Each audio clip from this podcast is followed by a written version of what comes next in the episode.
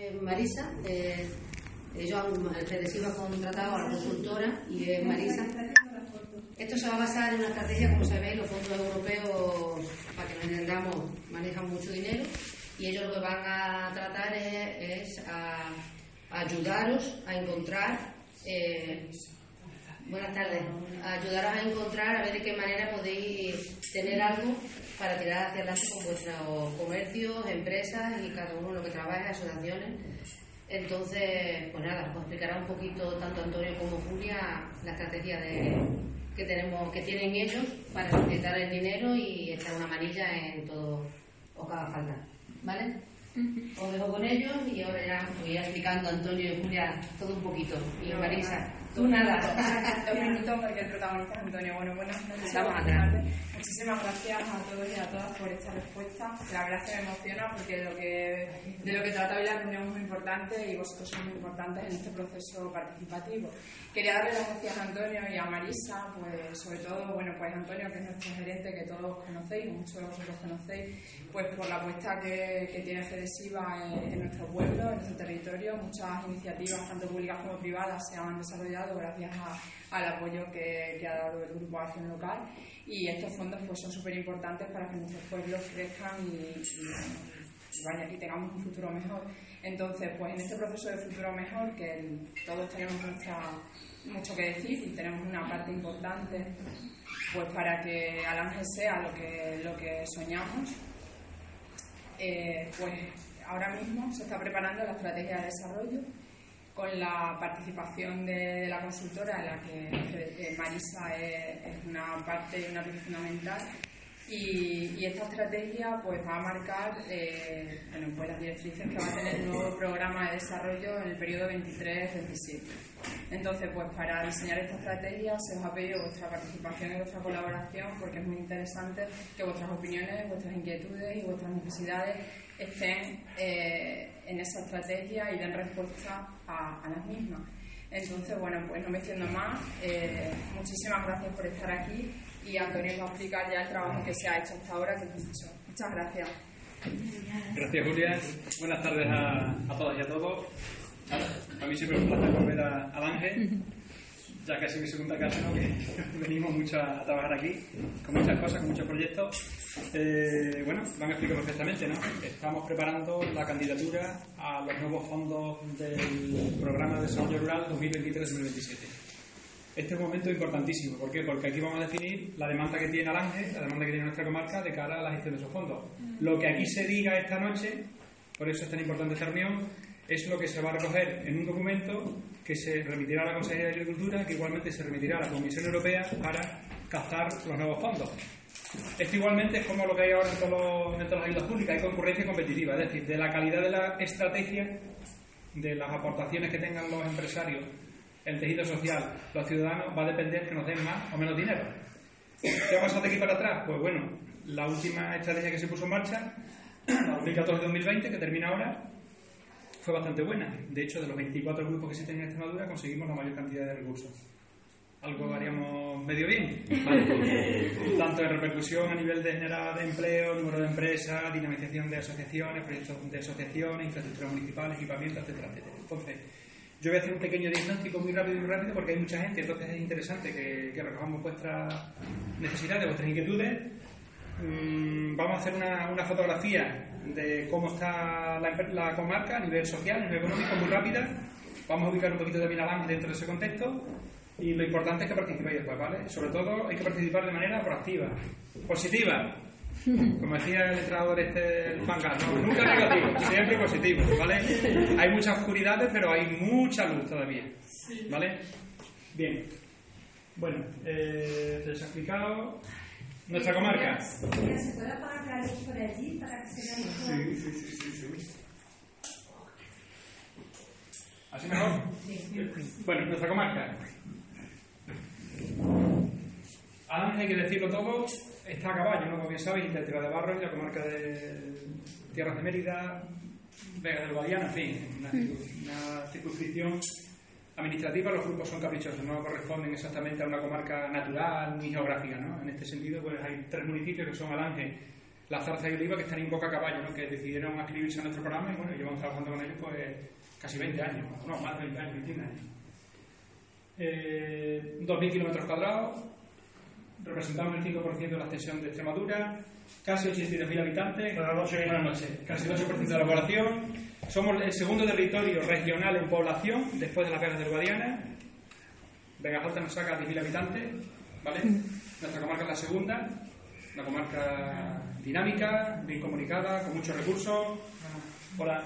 Una comarca que, como bien os podéis imaginar, al tener estos municipios y al tener esa, ese, buenas noches, esa ubicación, pues tiene dos espacios totalmente diferenciados, ¿no? Una zona al, oeste, donde predomina la tierra de barro floritura, ¿no? El viñedo, el olivar, algunas zonas cerealísticas, grandes cooperativas, y una zona al este, que sería donde nos encontramos ahora mismo, en el entorno de la Sierra Grande y la Sierra de Peñas Blancas, o la Sierra Central, donde estamos ahora mismo aquí en Alange, con una zona pues, con otras disensiones, otras circunstancias, otra economía, mucho más dependiente de la agricultura, pero también con resurgir incipiente del turismo aquí en el caso de Alange, en fin, otra, otra dinámica totalmente distinta, ¿verdad? Son 40 rasgos, pero vamos a ser muy rápidos, ¿vale? Para no ser pesados. Son rasgos que diferencian, perdón, que definen el, el territorio comarcal. Bueno, ¿qué ha pasado a nivel poblacional en este intervalo de tiempo? Hemos cogido este intervalo porque ha sido la, la gestión del último programa, como he dicho anteriormente, ¿vale? Bueno, pues curiosamente, en este intervalo hemos perdido casi el 5% de la población, nuestra comarca.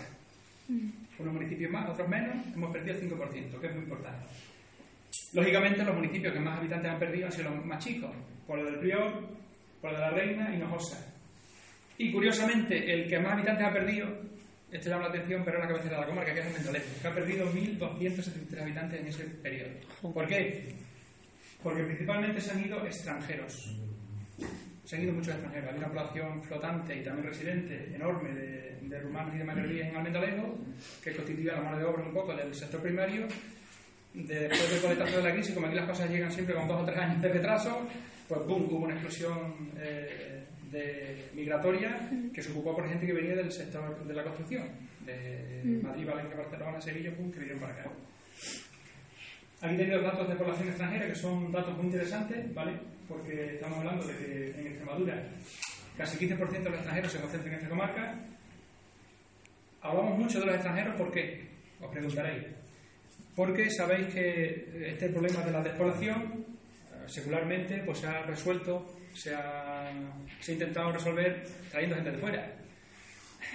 Hoy tenemos un problema enorme, como bien sabéis, en el sector primario. No tenemos gente que vaya al campo, no tenemos ya gente que atienda la construcción ni a muchos servicios. O buscamos gente fuera o difícilmente podemos sostenernos a nivel poblacional, ¿no? Y aún más con las cifras que tenemos de crecimiento vegetativo, que solo han nacido menos, menos los muertos, más bien los muertos menos los nacidos, no que es totalmente negativo, ¿no? Eh, otra singularidad que tiene nuestra comarca es que la mayor parte de la población, casi el 60% de la población, se concentra en este municipio. Eso es bueno y es malo. En Villafranca y en Almendalejo. Es bueno en el sentido de que refuerza la cabecera comarcal. Eso después nos da a los ciudadanos de los pueblos. Buenas noches. Nos da mucho pulmón en cuanto a que tenemos buenos servicios mm, sanitarios, educativos, cerca, a tiro de piedra. Pero por otro lado, también nos genera un efecto sumidero, ¿no? que nos resta mucho potencial y nos quita muchos recursos. Eso tiene unos pros y tiene unos contras. ¿no? Eh, la tasa de dependencia, es decir, las personas menores de 18 años y mayores de 64 hasta el infinito, que dependen de la gente que está en edad de trabajar, de los 18 a los 64 años, tenemos un nivel de dependencia muy bueno con respecto al resto de Extremadura. Eso es un, un dato que, que genera mucho optimismo en relación a lo que hay en Extremadura, ojo, importante. Eh, la tendencia del envejecimiento es clarísima, eso lo sabéis, ¿no? Extremadura está toda abocada a un envejecimiento pertinaz, terrible. Y este es el dato quizás más grave, que tenemos una pérdida de población joven enorme. En ese periplo hemos perdido casi 21.000 jóvenes, el periplo que hemos relacionado anteriormente. Todos cualificados. La gente joven se cualifica, estudios universitarios o, o grados superiores, tal, pues, y se nos van. Entonces ahí tenemos un, un hándicap muy importante. ¿Cómo está la economía? Bueno, pensaréis, bueno, pues la economía depende del campo. ¡No! El sector más importante es el sector terciario, los servicios. Tiene una visibilidad enorme. Casi el 60% de los afiliados a la seguridad social de nuestra comarca pertenecen al sector servicio. ¿Qué es el sector servicio? Bueno, pues la economía del comercio, la hostelería, del turismo, los servicios de proximidad, el transporte. Dependemos de eso. Eh, Tenemos datos muy altos de afiliados a la seguridad social en el sector primario, casi un 24%, muy alto, cuando la media, por ejemplo, de Extremadura es un 11,90 y la media nacional es un 1,3%. Es decir, tenemos mucha gente dedicada a la actividad agraria. Eso también es bueno y es malo. Eso nos está diciendo que eh, tenemos aún un sistema de producción agrícola deficiente, que necesita mucha gente, mucha mano de obra y está poco mecanizado, aunque está en vía de ¿vale? La industria, no hemos puesto aquí el dato, pero estamos en un 9%, un dato de transformación muy bajo con respecto a, a lo que puede ser la media nacional y que se apoya principalmente pues, en la industria agroalimentaria, únicamente de la transformación de los recursos que aquí se generan, ¿no? del viñedo y del olivar principalmente. Que también tenemos aquí en Alange eh, plantas magníficas de transformación de, de fruta, el caso de Anafri, o tenemos también otro tipo de empresas, pues no sé, en Corte de Peleas tenemos la, una de las cooperativas más importantes en transformación de, de frutos secos, de almendras. El año pasado multiplicó 9 millones de kilos de almendras, y de pronto, 380 socios. En fin, tenemos cosas muy interesantes que también pueden ser un poco elementos que podamos trasladar aquí adelante. ¿no? Y como último sector tendríamos la construcción que ocupa el 7,74% de la afiliación, un sector que ha bajado, como digo, muchísimo. En el 2014 estaba en un 19%, se imaginaron el bajón que ha pegado. Seguimos con la economía, ya lo hemos comentado, los eh, la tercerización esta que he comentado pues es lógicamente más en las carreteras comarcales, en Almendralejo y Villafranca. Los afiliados de seguridad social son mayoritariamente hombres, hay un 15% mm, de afiliados por encima de mujeres hombres.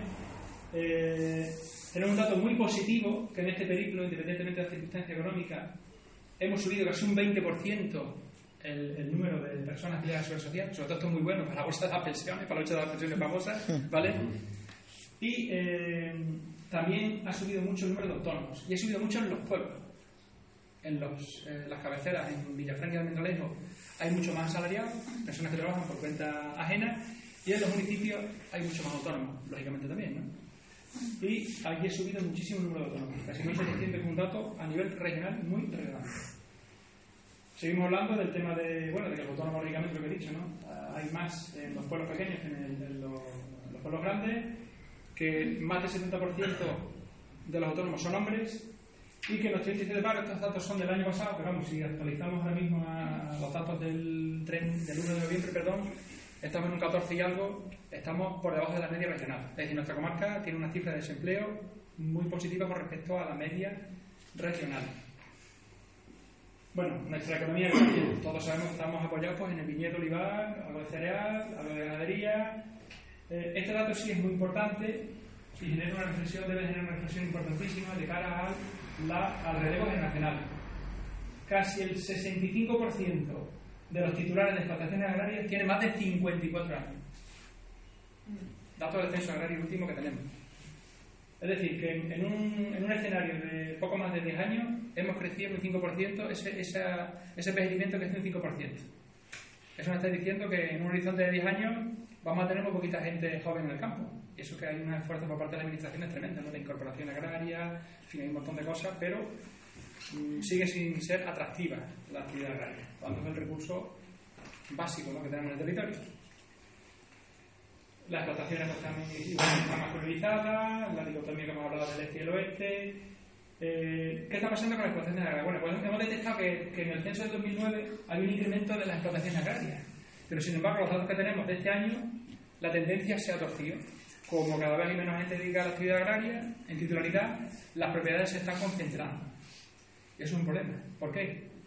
Porque en esa concentración estamos viendo lo que está haciendo el campo, ¿no? Olivares súper intensivos que no sabemos de quiénes son, eh, viñedos muy mecanizados, mmm, poca mano de obra, trazabilidad, en fin, fondos de inversión que están viniendo aquí, nos comentaban el otro día en Rivera que los bomberos canadienses tienen un paquete de inversiones enorme, son especialistas en buscar bolsas de agua y están invirtiendo en nuestra comarca para eh, localizar acuíferos y explotarlos con olivar superintensivo, en fin, cosas bastante curiosas y bastante delicadas. ¿no? Mm. Ganadería, bueno, pues sabéis que tenemos un económico baña porcina, aves de corral también muy importante porque tenemos mm, explotaciones grandísimas en Almendalegro, en la Puebla de la Reina, en Paloma, la industria cómo está? Bueno, pues la industria pues, se concentra, como hemos dicho, casi el 70% se concentra en mercado de Franca, en la industria alimentaria. Aunque también es cierto que tenemos algunas industrias puntuales localizadas en la zona, ¿no? fuera de lo que es la agroalimentaria. También tenemos un, un, músculo muy importante en lo que es la industria auxiliar de la agroalimentaria. Tenemos, curiosamente, los mejores caldereros de España y casi de Europa. Empresas que ahora mismo tienen casi mil trabajadores, que están localizadas aquí en la zona. Los mejores soldadores están aquí en nuestra comarca, que están trabajando por todo el mundo, haciendo obras, en, sobre todo en temas de, grandes depósitos, grandes hilos. ¿no? El, el, comercio ha bajado, como bien sabéis, sobre todo los pueblos más chicos, ¿no? que nos estamos quedando a costa con el comercio. El transporte y la cerría ha bajado bastante. Eh, la mayor concentración de empresas, sin embargo, se da en estos, en estos sectores. Y eh, hablando de los servicios, por lo que hemos hablado anteriormente, los municipios, más grandes concentran la sanidad, la educación, la finanzas, el asesoramiento, el ocio y la cultura, y los más pequeños concentran el comercio minorista, la restauración y los barrios. Buenas noches. Buenas noches. Bueno, eh, aquí un análisis muy rápido de lo que, cómo están articulados los servicios, que nos mantienen en ellos. Eh, el turismo. El turismo es un sector, y vamos a centrarnos un poquito más en él por lo importante y el peso que tiene aquí en Alange, es un sector que hace 20 años era totalmente residual en la comarca. Hace 20 años, es decir, eso es anteayer. Aquí en Alange, por ejemplo, hoy tenemos contabilizadas 564 camas, ¿no? Un municipio de, que no llega a 1.000 habitantes. Entonces, estamos hablando de, que tiene un poderío tremendo ¿no? y que tiene una proyección enorme. Es el sector que más ha crecido en la comarca, curiosamente. Dentro del sector servicios, el subsector turismo es el que más crecido en la comarca. Y es un sector que cada vez tiene más demanda. Se han generado muchísimas empresas de alojamiento turístico, pero se están generando empresas de servicios turísticos que están vinculando, están sabiendo vincular los recursos que existen en la zona, los recursos gastronómicos, naturales, culturales, ambientales, con con otro tipo de actividades, ¿no? Creo que por ahí hay un revulsivo importante, ¿no? El naturismo y la cultura del vino, que sabéis que, bueno, que constantemente estamos en el foco en muchas iniciativas que se están llevando a cabo. Tenemos una asociación Ruta Ribera del Guadiana, que estamos viendo muchísimo el, tema, donde nosotros también participamos en directa, nosotros dinamizamos mucho el sector del vino porque pensamos, lógicamente, es, es uno de los, de los, elementos básicos, ¿no? matrices de, del desarrollo del territorio. Y mirad qué foto tan chula, ¿eh? Mm. Con el pantano arriba de agua. A ver, esa es la foto que hemos dicho, de, como hemos dicho del territorio y ahora vamos a, definir un poco cuáles son los escenarios de futuro que nosotros prevemos en el territorio. ¿no? Prevemos de cara al futuro más inminente, hasta 2017. Cuatro bloques que yo creo que prácticamente todas las personas que están aquí se van a ver eh, identificados con alguno de ellos, ¿no? Que sería lo siguiente. El territorio, el terreno, pues el terreno, lógicamente, tenemos que hablar de agricultura ecológica y producción integrada. ¿Por qué? Porque ya sabemos cómo está el mercado, ¿no? el problema con los temas de consumo, los costes de producción, los costes de los combustibles, etcétera, etcétera. Una salida es la agricultura ecológica. Somos la comarca de Extremadura que, aun siendo la, la más productiva, por ejemplo, en el tema del viñedo, ¿sabéis cuántos millones de kilos cogieron este año en esta campaña? No tenéis una idea remota de los kilos de uva que se han cogido este año. Y ha sido un año malo, ¿eh? ¿Cuántos pensáis que se han cogido? 250 millones de kilos de uva. Somos el segundo territorio nacional con mayor producción de uva después de Castilla-La Mancha, que es tremendo. Y somos el tercero de Europa. Entonces, lógicamente, en un mercado tan competitivo, con productos tan excedentarios como el vino, pues estamos hablando de agricultura ecológica y somos, sin embargo, el territorio que menos agricultura ecológica tiene. Sierra de Gata tiene más superficie ecológica que nosotros, sobre todo en Bolívar. Hay que buscar también, acuciados por un problema que tenemos, como el tema del agua, como bien sabéis, pues producción de parámetros de calidad y sostenibilidad. Tenemos que volver a proyectar productos típicos de, cada comarca, es decir, de cada municipio, lo que sepamos hacer aquí, y recoger la tradición de nuestros productos elaborados, de los frescos que se han hecho aquí toda la vida esa comercialización igualmente, ¿no? Hay que seguir trabajando en la comercialización de productos, ¿no? Esa diversificación. Hay un proyecto dotado económicamente muy fuerte que es el regadío de barro, que nos va a afectar aquí también. Un proyecto que está generando ya muchas expectativas y mucha iniciativa. Bueno, pues un proyecto que tenemos que aprovechar pues, para diversificar el cultivo, ¿no? que no tengamos dependencia exclusiva de, de solamente el viñedo olivar, ¿no? Mm. Eh, buscamos otro tipo de cuestiones, ¿no? Y aquí se, se imponen también pues, el uso racionado de recursos naturales. Lógicamente, teniendo en cuenta el, contexto climatológico que tenemos, de sequía. La gente. Bueno, hemos hablado de envejecimiento, ¿no? Eso que es un problema puede ser una oportunidad, es una oportunidad en el territorio. Nuestros mayores necesitan cuidado, necesitan, eh, sobre todo las familias las personas que estamos trabajando, que tenemos mayores a cargo, pues necesitamos este tipo de servicios. Y es un espacio de trabajo para que se monten, y se están montando de hecho muchas empresas de economía social, muchas de ellas, en el ámbito local, pues para dar servicios de cuidado, enfermería, de catering a domicilio de nuestros mayores, de servicios como salud mental, en fin, un montón de cosas que, son básicas. ¿no? La inclusión social, importantísimo las empresas eh, que se están generando en el entorno de la contratación de personas en riesgo de exclusión, o personas con discapacidad. El turismo, pues como he dicho, un espacio interesantísimo donde se puede poner en valor el ecoturismo, el turismo de aventura, el turismo rural, el turismo cultural, el turismo responsable, el turismo social, el agroturismo, el turismo, el beach watching, que bueno, aquí tenemos todas estas todas estas tipologías de turismo, todas se dan aquí, ¿verdad Julián? Todos prácticamente. se incorpora también uno nuevo, el geoturismo, tenemos un proyecto en Santa Marta de los Barros que estuvieron el otro día con nosotros, bueno, ya lo conocíamos hace años, prácticamente, ¿no? Pero no estaba recogido en esta, en esta estrategia. Perdón.